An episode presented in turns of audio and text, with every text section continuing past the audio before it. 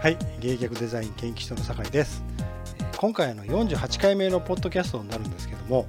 テーマが戦略的にウェブを活用して問い合わせをアップする集客法ということなんですけども、収録時間がですね、1時間を超えてしまうという、ちょっと最近長いかなと思いつつも、気がつくとですね、もうどうしようもないぐらい長く、もう普通にセミナーをしてしまうぐらいになってしまいました。まあ、どうせだったら全部、まあ、お聞きいただいた方がいいかなと思ったのであの3つに分けてお送りすることになりましたですのでこれからの、まあ、お送りするのは、まあ、パート1ということで、えー、まあ、途中でプツッと切れてしまいますけどもその続きがあります合計パートが3つに分かれておりますので、えー、ぜひ最後までお聞きいただければ幸いでございます。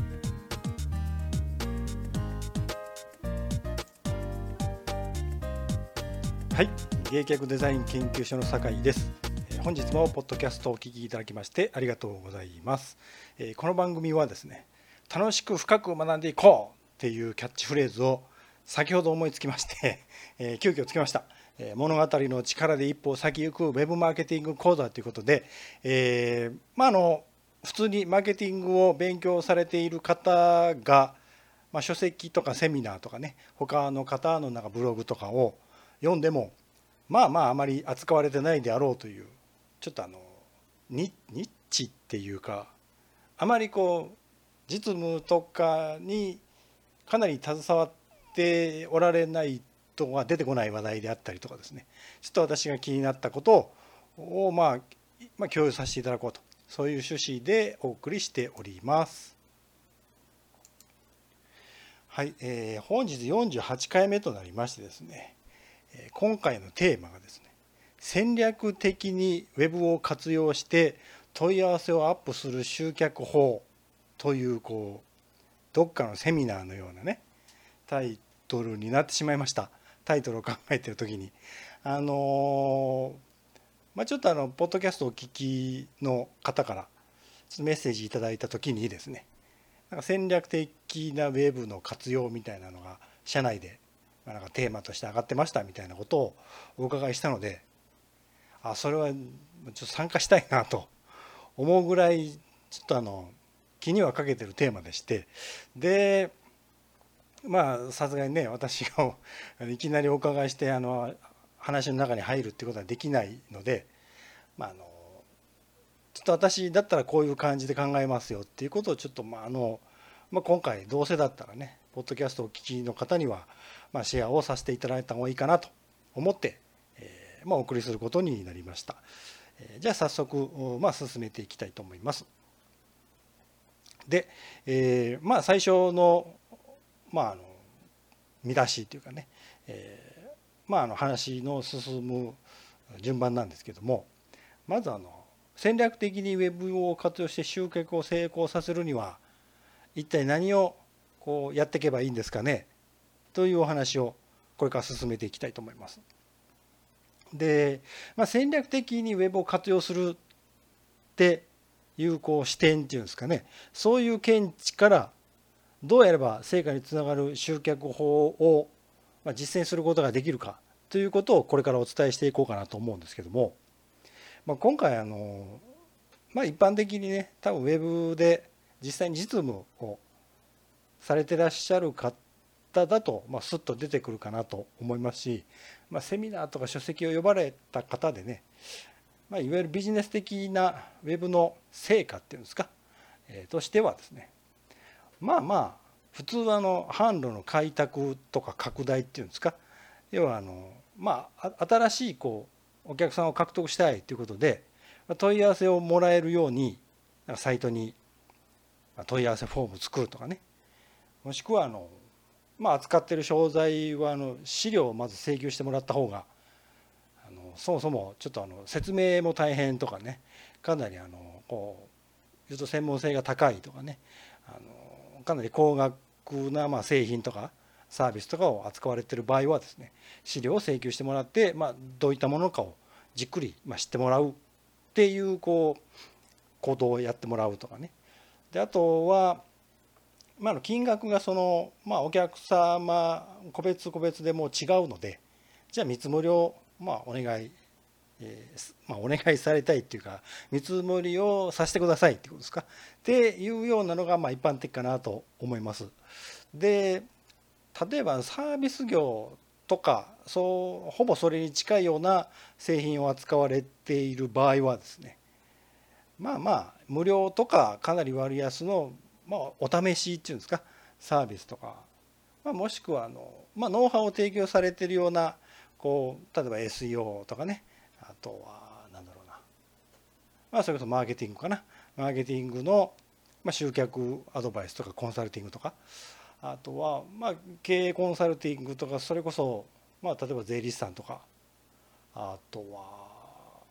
まあ他の事業さんちょっとあまり事業さんのことをそんなに詳しくはないんですけども多分資料の請求とかでいくとあ資料の請求じゃないまあネットを活用する事業さんだったら司法書士さんとか行政書士さんはちょっとまあ内容からちょっとどれぐらい需要があるかわからないんですけども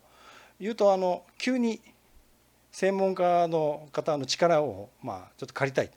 いうような方向けにネットを活用するっていうような場合はですね、まあ、メルマガを取っといてもらうとかね。で先ほどお話した、まあ、まあもうそれこそ無料相談とかあの司法書士さんとかだと行政書士さんもかな無料相談とかも受け付けられたりとかはしてるので、まあ、そういった扱い方をしてでまあまあ例えばメルマガとかの場合だと継続的にこっちからね発信をしていきますのでいわゆるあのウェブマーケティングをま稼働するっていうんですか？っていうようなことをやっていくためのサイトを作ろうとっていうような話になると思います。で、まあ、あの戦略的にウェブを活用するっていうのはちょっとあのこのテーマをどんな内容にしようかなと思っていろいろ調べていたところですねあまりこう情報がなかったんです。で言うとちょちょっとこう説明が不足気味かなっていうような感じもしたので、えー、まあ、これあのいつもポッドキャストをこう録音して配信する時にはいつも文章であのブログにねコラムというかねあの記事として載せてるんですけどもそれを書いていく時にもう我ながらのかなり深いところまで書いたなと。あの広いんですよ範囲が意外に。これからお話しますけどね。っていうのを自画自賛です。まあ、ここからはあの聞きたくない方は聞かなくてもいいです。素晴らしいまとめ方ができたと。自画自賛誰も褒めてくれないかもしれないんでね自分で褒めておこうと。もしあの素晴らしいとほんの少しでも思っていただけた場合はですねよかったですと一言メッセージをいただけるとものすごくテンションが上がってまた次の回もっといいものをお届けしていこうというモチベーションというんですかね。やる気が出てくるかもしれないので。あかもしれないとですね。出てきますから是非お願いするとしてですね。でまああの戦略的なウェブ活用っていうのを、まあ、深掘りをしていこうかなと思うんですけども一応あのまあ最初にざらっとお伝えしておくと戦略的なウェブ活用っていう視点をまあ持つとですよ。いわゆるあのまあ、多くの会社さんのサイトがですねいわゆるこう、まあ、あのコーポレートサイトっていうんですか？自社サイト。あんまり詳しくない方はホームページって言われますかね？自分とこの会社の、まあ、いわゆるウェブサイトのことをホームページとかね言われたりするっていうようなそういった方々はいわゆるもう会社案内ね。もうそれこそ名刺か会社案内のこうチラシリーフレッド？で書いてあることが そのサイト？コーポレートサイトに載ってるぐらい。もしくはあのまあなんか商品の卸とかね。なんか製造で作られるようなそういう製品をこうなんですか販売されたりとか卸されているような方だと、まあ、カタログね。あのネットショップのようなカタログのあの商品の載せ方じゃなくて単純にこういう商品をうちは扱ってますっていうこう写真とその何製品の名前ぐらいしか載ってないっていうこう会社案内かカタログっていうんですかねっていうような使い方というかもうそれでいいっ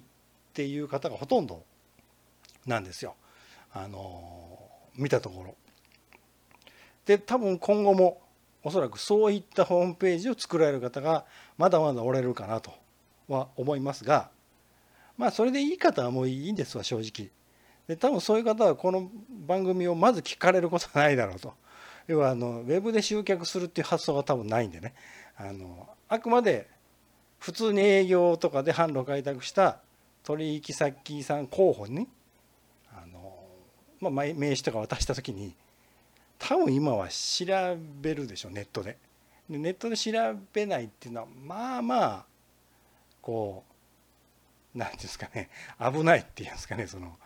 場合によってはねちょっとあのちゃんとしたところかどうかわからないっていうことから、まあ、ネットでどんなサイトがあるかぐらいは調べたりとかすることに対応するぐらい。要はちゃんとある会社やだだなとかちゃんとこの人はやってる人なんだなっていうことが分かるぐらいの使い方はされてるんですけどまあ私はちょっともったいないかなと。どうせするんだったらね。ということで、まあ、積極的にこう、まあ、ビジネスツールっていうんですかとして活用するっていうようなことが、まあ、できていくのではないかなと思ってますしで、まあ、ウェブで集計ができるようになってくるとですねまあ言うと今まで自分がこう出向いたりとかこちら側からアプローチをしないといけなかったかもしれない方から問い合わせが来るとかね、まあ、もしくはあの、まあ、見積もり依頼、まあ、それこそこういう製品できませんかっていう相談とかねっていうのが舞い込むので、まあ、もちろん売上アップまあ、新規顧客獲得を見込めるというメリットがありますからまあ全然余裕がないとかねもううちは儲かって儲かってしょうがないネットは別に使わなくても多分今後やっていけるだろうと。っていう、まあ、業者さんがいたらちょっとそれはぜひ勉強させてもらいたいなと思うぐらいで、まあ、やっぱりネットは使えるんだったら使いたいっていう方がまあ多いのかなと思うのでじゃあどうやって使っていったらいいかということをお話していこうと思っております。で、まあ、戦略的とはっていうことでですね、まあ、テーマが戦略的なウェブ活用なんです。でウェブを活用するっていうことと戦略的にウェブを活用することって結局何が違うんですかって話なんですけど今日はまずはあの戦略的っていうところをちょっと押さえておきたいと思います。で戦略って多分聞かれたことあると思うんですよビジネスされてる方はね。でまあ一般的に戦略っていうとまあ普通経営戦略のことを指してるかなと思いますやっぱりビジネスではね。でもともと戦略はあのまあ戦争用語っていうんですか。敵に勝つにはどうやったらいいかこう計画練るっていうか作戦練るとかね。これあのちょっとネットで調べたところですね。あのデジタル大辞典。大きい辞典の泉っていう大辞典って読むんですね。すいません違ったらごめんなさいね。っていうところの、まあ、情報によると戦略っていう言葉の意味はですね戦争に勝つための総合的長期的な計略って書いてます。戦略っていうのはね。まあまあ僕は作戦まあ勝つための作戦ですねやっぱり作戦になりますね例えばあの、まあ、ちょっと前ですとあの、まあ、サッカーねワールドカップ、まあ、日本代表は、まあ、予選は突破したけれどもみたいなことで、まあ、敵のチームと戦うにあたってどんなフォーメーションがいいかとかねどういったこうゲーム展開にしたら自分とかが勝ってるのかっていうのを考えるっていうことを作戦をまあ立てるとか言いますね。っていうことだと思います。なので経営戦略っていうとですね競合他社より優位に立つための作戦とか計画のことを経営戦略と、まあ、呼んで差し支えないのかなというふうに思います。で、まあ、もちろん経営戦略を立てる、まあ、要は作戦ですね。要は、まあ、できるだけ予想に行かれないで自分のところのこう商品とかサービス使ってもらいたいわけですからそのためにどんな作戦、まあ、計画でやっていったらいいかっていうのをまあ立てることになりますね。要はあのまあ戦略練るとか戦略立てるとか戦略立案とかねっていうような言い方しますかね。なので、まあ、経営戦略を立案するっていうことはその計画を立てることっていうことになると。ではここからです。戦略は作戦を立てることだと分かりましたと。要は事業を進めていってもまあ残念ながら競合他社に顧客を奪われてしまってちょっと売り上げが低迷するっていうようなことが起こりまある可能性が高いのでそうならないように作戦を立てたいのですがポイントはですね優位に立つために作戦を立てるわけです。当たり前ですけどね。何にもとりあえず作戦立てようっていうことはないわけですよ。どどういった目的で作戦立てるかっていうと競合他社より優位に立つために作戦立てるのでじゃあポイントはですね優位に立つために何やったら逆に言うと優位に立ってるんでしょうかねっていうことですわね。だからまあ一番難しいとこです。これがポンポンポンと答えが出てくるようだとまあ誰も苦労しないので当然まあ大変なわけですよ。そう簡単にはいかないと。でもそれを考えないといけないのでじゃあ今回まあ言うと優位に立ててないかなと思います私も含めて別にあの私が世界トップのマーケッターとかね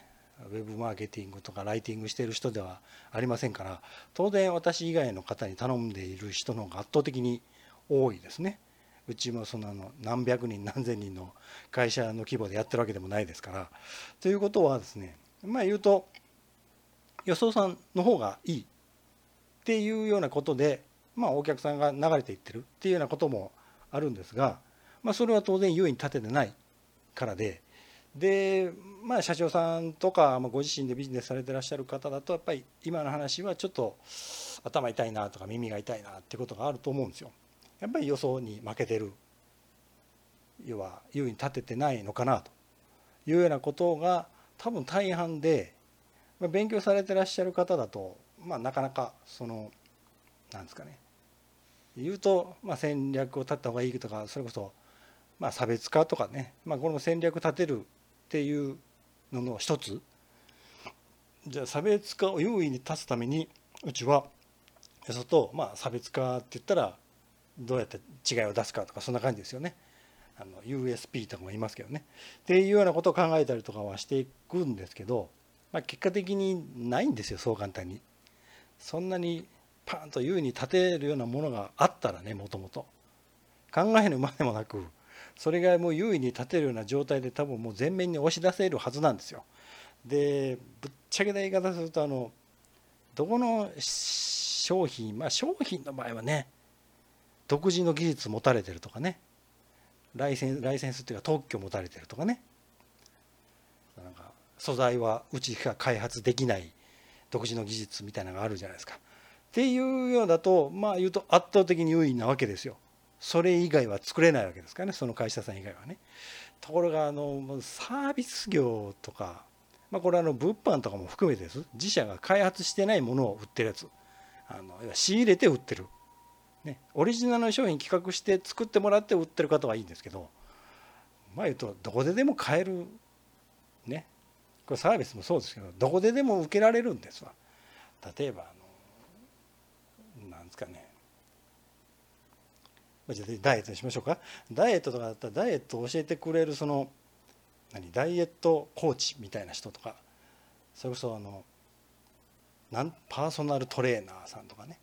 まあ、いろいろ方法論はありますね。すっごい激しく運動してこう筋肉をもうきちっとつけて健康的な食事をしてとか。まああるいはこうなんか呼吸の仕方でなんですかね体の僕はよく分かんないんですけど。やあのなんかね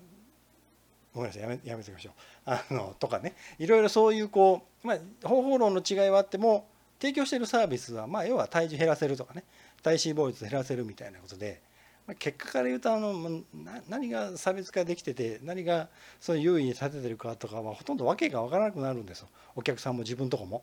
自社もね。っていう意味で要はあのもともと優位に立つためにやることっていうのはもう一つしかなくてであとはそれが機能した時でしかもそれが商品とかサービスにきちっと反映できた時は非常に素晴らしいっていうおそらく差別化になるでしょうし USP が持ててる状態になるでしょうし結果的にそれが戦略的な事業展開になるっていうのはたった一つしかなくて競合よりも自分とこの会社まあ個人でされてる方は文字通りご自身自身ね。ご自身自身とその企業が競合よりも優れている点っていうものを生かす。一般的に強みを生かすみたいなこと言いますね。やっぱり戦略をね。戦略とかの話とか、まあ、マーケティングの話とかにもこういうの出てきますけどね。要は競争に勝つためには当たり前ですけどよそよりも優位な点。言うと勝ってる点。を生かして戦うしかまあないわけですわ。でほとんどの場合がその優位な点自体が怪しいっていう、まあ、そういうことにはなってくるんでじゃあどうやったらうちは戦略的に優位なその部分が作れますかっていうともうそれこそ経営戦略コンサルタントみたいな方と一緒に相談してやっていくことになりますけどどっかあるんですよ。顧客がゼロでない限り。選んでる人がいるわけですわ。で選んでる人がまあ多い少ないは置いといたら選んでる人がいるのでその選んでる人は言うと優位だと思ってくれてる可能性が高いんですね。予想よりも。っていう部分を生かそうと。いうことになります。で、まあ、優位に立つための方法はお話したように戦略的な活動ということになります結果的に。あのまあ、どういうことかというともう強みを生かすとか、まあ、それが結局差別化をするという。差別化をするためには強みを生かさないと多分難しいと思います。自分が弱いところは差別化になっても相手が有利な差別化になりますからね。変な話ですけど。うちは製品がよそさんと全く同じ機能しかないですけど5割も高いですっていうとですね。マイナスのこう 生かし方になりますから、まあ、それも弱みですね。逆に言うとね。性能全く変わらないし保証も何も変わらないです。もう機能も何にも変わりません。でもうちはよそさんに5割高いんです。でそれでも買ってくれる方はすごいですけどね。普通は買わないじゃないですか。じゃあもうそのその違うところに行きますってなるんで。要は相手にとってそれはそっちが強みって分かりますね。要は他の企業の製品と同じ性能なのにうちは何パ10%安いですっていうね、まあ、ここういう感じですよね。要は差別化するっていうのはね。ただまあ価格で差別化すると非常にまずいんですけどね。あの自利品になってしまうんでね。価格競争ってあるじゃないですか。あれで大体潰れていくんで、まあ、おすすめはできない戦略であの価格戦略価格で差別化する戦略要は安売りするっていうんですか。値段を下げていくっていうのはもう選べる人がごく限られているんですけどね、まあ、その話やめておきましょう。あの戦略の話をすると僕ちょっとあの好きなんでね戦略がねあのいくらでも話を進めてしまうんですけども。ちょっとまとめておきます。でいわゆる戦略的とはって話をしてます。で強みを生かせていないと戦略的とは言えないかなと思います。だ逆の言い方すると戦略的っていうのは強みを生かすことと言ってもらっても多分大丈夫だと思います。だ戦略の本とかいっぱい書いてあるんですよねいろんなことが。それこそあの経営論とかあるのかなそうそう戦略論っていうのがちょっとあのその経営学部とか出てるわけではないのであれなんですけどもおそらくそういった科目があるぐらいだと思うんですけどもう一言で言うとこれだけだと僕は思いますよ。それのためにいろんなこと考えてるんですよ。強みをじゃあ作るのはどうしたらいい？強みがこう生かせていないならどうやって生かした方がいいとかそもそもよそとうちとの強みの違いは何だろうかみたいなとかいろんなこと話が出てくるんですけどまあまあ言うと強みがあってその強みを生かしてで顧客に選んでもらうように、え、まあ、活動するってことが戦略的になるので当然強みが生かせていないもしかしたら強みが見つけられてもいないこっちの方が多いかもしれないですけどね。あの自分の強みが実は強みではないっていうのも非常に多くてですね。でそれは多分アピールしてもあんまりかなみたいなっていうのがあるんですけど、まあ、ちょっとこれも話長くなるんでやめときましょうか。あのまあ、要は生かせてないかそもそも見つけられてないイコール活かせませんからね。見つけられてないとね。で大体苦戦強いられるはずです。要はもう特にお客さんから見たらどれにも違いがないってことですからね。違いがない場合どこに来るかっていうとまあ大体は大きいところに行くわけですよ。有名なとことかお客さんがたくさんいそうなところにいるわけですよ。全く並んでないラーメン屋さんと並んでるラーメン屋さんで全く並んでないラーメン屋さんに入りにくいですよねっていうあの心理ですよね。やっぱり人が選んでないもの選びにくいんですよ。ね。っていうのが顧客心理じゃないですか。自分の立場だったら分かるじゃないですか。僕は並んでないラーメン屋さんに1回入ってやっぱりなと思いましたからね。あの大丈夫かここ潰れないかと思うぐらいね味が全然もうもう失礼ですけどインスタントラーメンに劣るっていうね。まあいいですよね。あとで強みとセールスポイントって違うんですけどこの話をねやりだすとねものすごい長文になる長文っていうかもうそれこそ僕はあの多分また1本ぐらいいけます。あのポッドキャストで。1本というか2本ぐらいお話したいことがあるんですけども端的に言うとですよ商品とかサービスにはセールスポイントってあるはずなんですよ。なかったらかなり問題ですからね。何にもセールスポイントがありませんと。要はあのアピールできるポイントがありません。じゃあそれ改良してくださいって話になるんでね。それは置いといてまああるじゃないですか。であるんですけどそれが強みとは違うんですよ。でどういうことかっていうとまあセールスポイントっていうのは要はお客さんが選ぶのにまあいうちの方がいいですよっていうポイントじゃないですか。でそれっていうと言い方変えるとお客さんが選びたくなる理由じゃないですか。それは。セールスポイントこのセールスポイントがあるからじゃあ買おうか。じゃあそのサービス受けようかっていうことじゃないですか。で強みっていうのはそのセールスポイントを生み出す力。そのセールスポイントを作れる力っていう感じですね。例えばあの安くできるっていうセールスポイントね。予想よりど同じまあ言うと同じ品質だと。一応したとしてね。理論上ね。その品質の商品をうちはよそよりも3割安い金額で出せますっていうのが強みなんですよ。あごめんあのセールスポイントなんですよ。3割安いっていうのがセールスポイントなんですよ。ところがその3割安いセールスポイントを裏で支える力ってあるでしょ。要は3割安い金額で作れるってことは何かあるわけじゃないですか例えばものすごく原材料費を安く仕入れる独自のルートを持っているとかね要はこの独自のルートを持ってるっていうのは強みなんですよわかります？強みとセールスポイントの違いね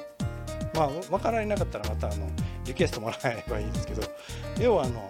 セールスポイントとかアピールポイントをなぜそのアピールポイントが作れるかっていうのは強みなんですよ。逆に言うとこれが作れないとそれセールスポイントが多分よそに潰されてしまうぐらいすぐ真似されるとかもっと上回って出てくるとかね、まあ、この辺が戦略の話になってくるんですけどね。まあ置いてみましょう。でとりあえずはこういったこうなんですかねよそよりもお客さんに選んでもらうために